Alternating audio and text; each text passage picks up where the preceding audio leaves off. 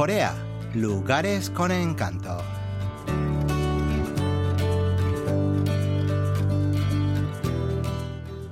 Recorrido histórico por Gangneung, provincia de Gangwon-do. La provincia de Gangwon-do está rodeada al este por el Mar del Este y al oeste por la majestuosa cordillera de Pektu que se abre como un biombo. No es de extrañar que sea la región más visitada por los turistas nacionales. En especial, Gangneung es la ciudad favorita de los coreanos para pasar las vacaciones de verano, pues pueden disfrutar al mismo tiempo del mar, las montañas y los lagos. Los hermosos paisajes de los alrededores inspiraron a muchos artistas a lo largo de la historia, incluyendo a las dos artistas más renombradas del periodo Joseon, Shinsa Imdang y Honan Solhon. En esta edición de Corea Lugares con Encanto, acompañamos a la productora Oarum a Gangneung a conocer las huellas que dejaron estas personalidades y visitaremos Songgyo-jang, la famosa residencia de una familia noble local.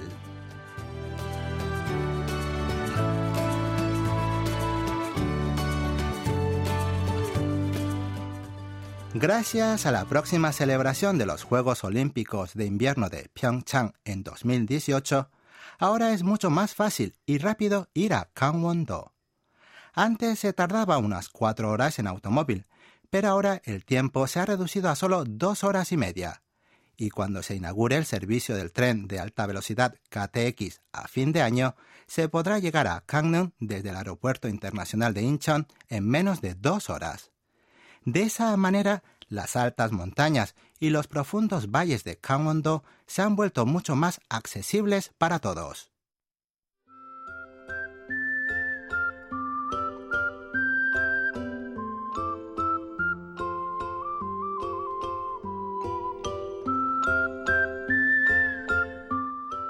En primer lugar, nos dirigimos a Oju-kon, la casa donde nacieron Shinsa Imdang y su hijo Yulgok Ii, uno de los más grandes eruditos de Choson.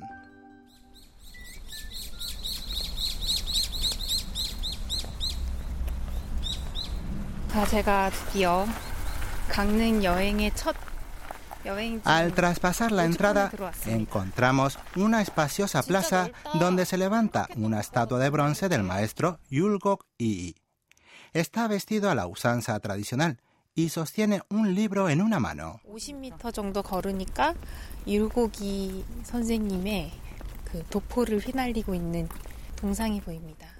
Yulgok Ii es el erudito y político más reputado del periodo Joseon.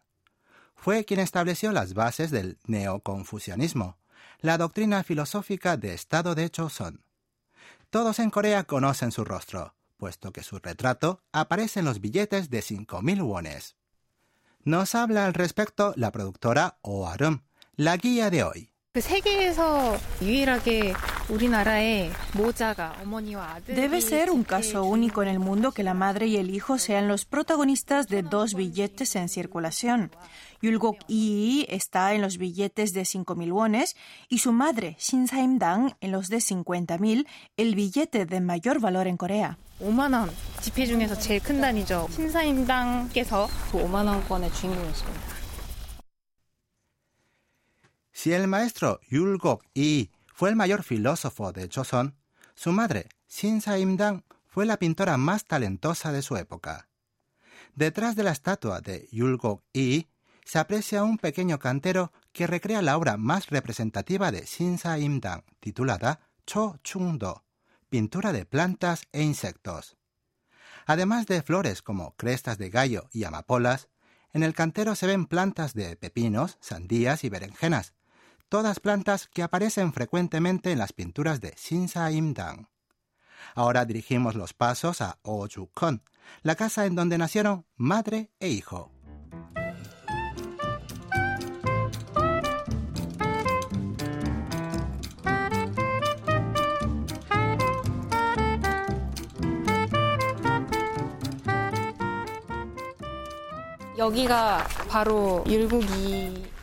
Esta es la habitación en donde nació el maestro Yulgok Ii. Ahora guarda aquí el retrato funerario de Shin Saimdang. Aparece sentada y luciendo un elegante traje tradicional o hanbok.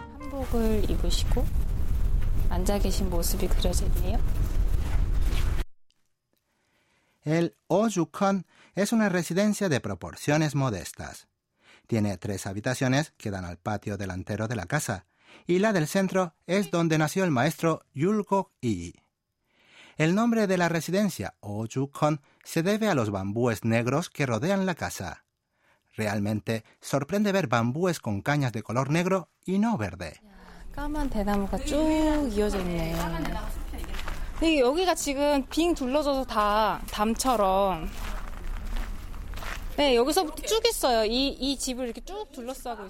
Afuera, en el patio, se levanta la estatua de Shin Saimdang.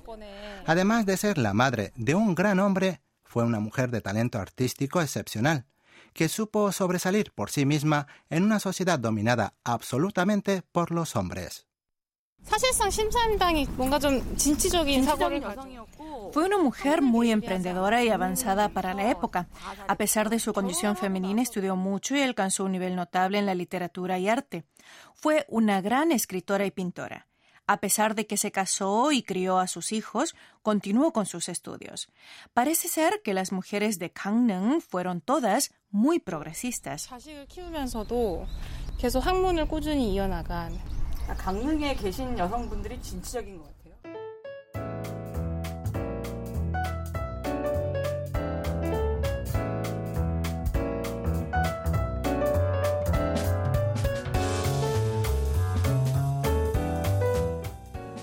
Hubo otra mujer originaria de Gangneung en el periodo Joseon, tan talentosa y brillante como Sim Sa-imdang. Su nombre era Ho Nansol-hon y fue la hermana mayor de Ho Kyun un importante pensador y reformador de mediados del periodo Joseon. La casa donde nacieron los dos hermanos se encuentra a solo cinco minutos en coche de Ochu-kon. Allí esperamos a la guía cultural Che Chunok. Ah,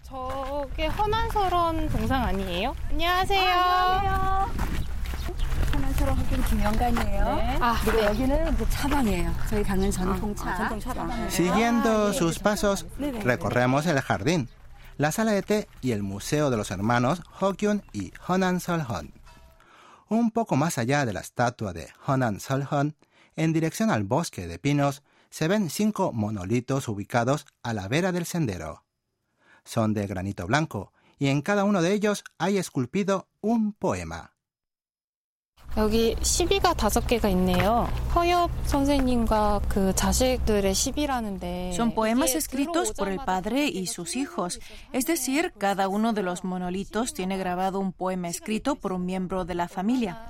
Debieron tener todos muchísimo talento para la composición poética, pues cada uno de ellos tiene su propio monolito con un poema.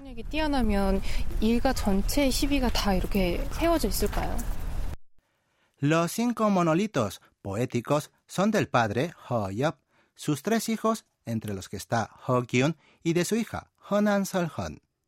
El de esta última habla de los paisajes de Gangneung.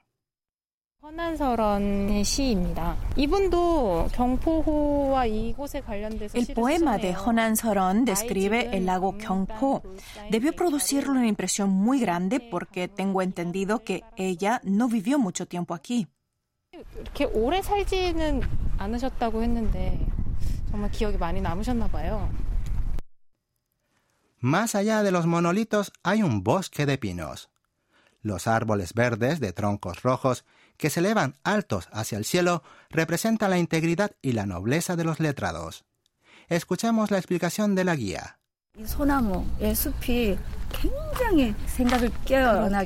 Este bosque de pinos tiene el poder de abrir la mente.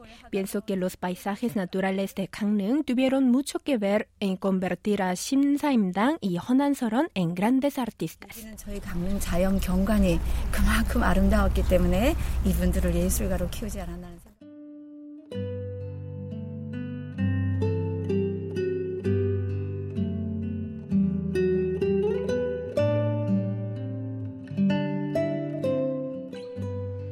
La vida de Honan Solhon no fue fácil. Su suegra le hizo la vida imposible. Su marido la engañaba y perdió a un hijo. Seguramente todo eso contribuyó a que muriera prematuramente a la edad de 27 años. Un verso de uno de sus poemas parece vaticinar su muerte.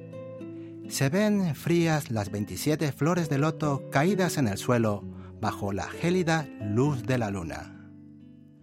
Desafortunadamente quemó todos sus poemas antes de morir, por lo que apenas quedan unos cuantos salvados por su hermano Ho Kyun. Caminando por el bosque de pinos y contemplando las quietas aguas del lago, la vida llena de vicisitudes de la joven poetisa fallecida prematuramente parece desplegarse ante nuestros ojos.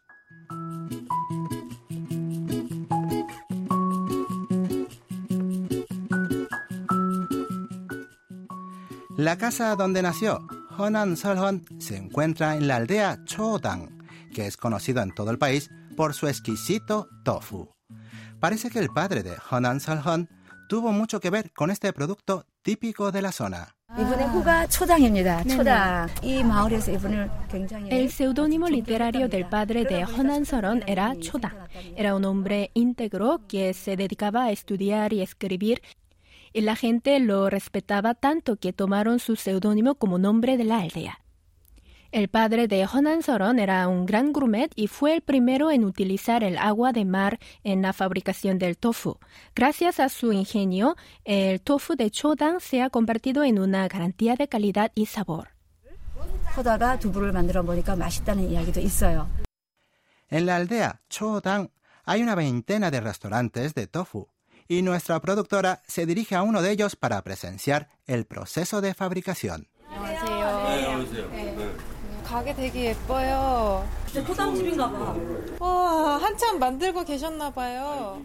En la cocina hay una olla de hierro enorme, donde cabría un hombre adulto. En esa olla hierve un líquido de color lechoso que se obtiene de licuar la soja con agua. Una vez cocida, se vierte agua de mar, para cuajar la solución. Se recogen los grumos sobre un molde y se prensa para eliminar el líquido. Entonces se obtiene el tofu de sabor bien sazonado y textura suave que caracteriza al tofu de Chodang. Al probarlo resulta realmente delicioso.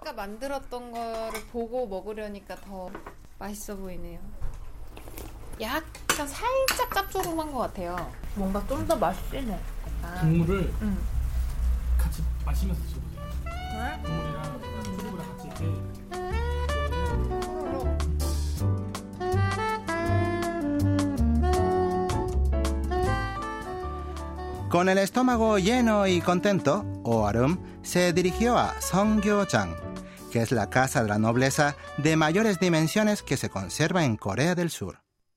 Fue construida en 1703 por un descendiente directo del príncipe Hyoryong, el segundo hijo del gran rey Sejong. Sus sucesores han habitado la casa durante 300 años y se han esforzado por mantenerla intacta. Al entrar a la residencia encontramos un extenso parque con un estanque repleto de flores de loto. En su orilla se levanta un pequeño hanok o casa tradicional y parte de él sobresale hacia el agua. Parece más una glorieta que un hanok. Escuchemos a la guía del lugar. La mitad del edificio está en la tierra y la otra mitad sobre el agua. En el medio hay una sala de té que es muy fresco en verano, pero además tiene un sistema de calefacción ondol bajo el suelo que permite disfrutar del té también en invierno. Es una construcción muy bella que tiene el estilo de un palacio de té.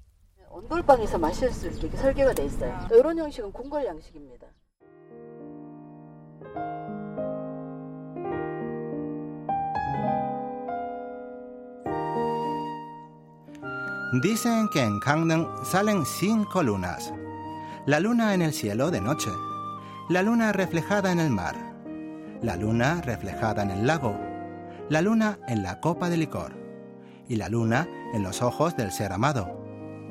Imaginando lo romántico que sería compartir una copa en esta habitación, mirándose a los ojos con alguien muy especial. Así nos vamos a dormir, acompañados por los rayos de la luna que entran por la ventana y el canto de los insectos.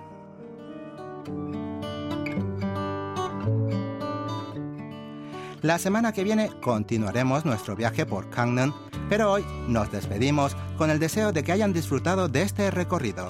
Los acompañó hasta aquí Lucas Kim.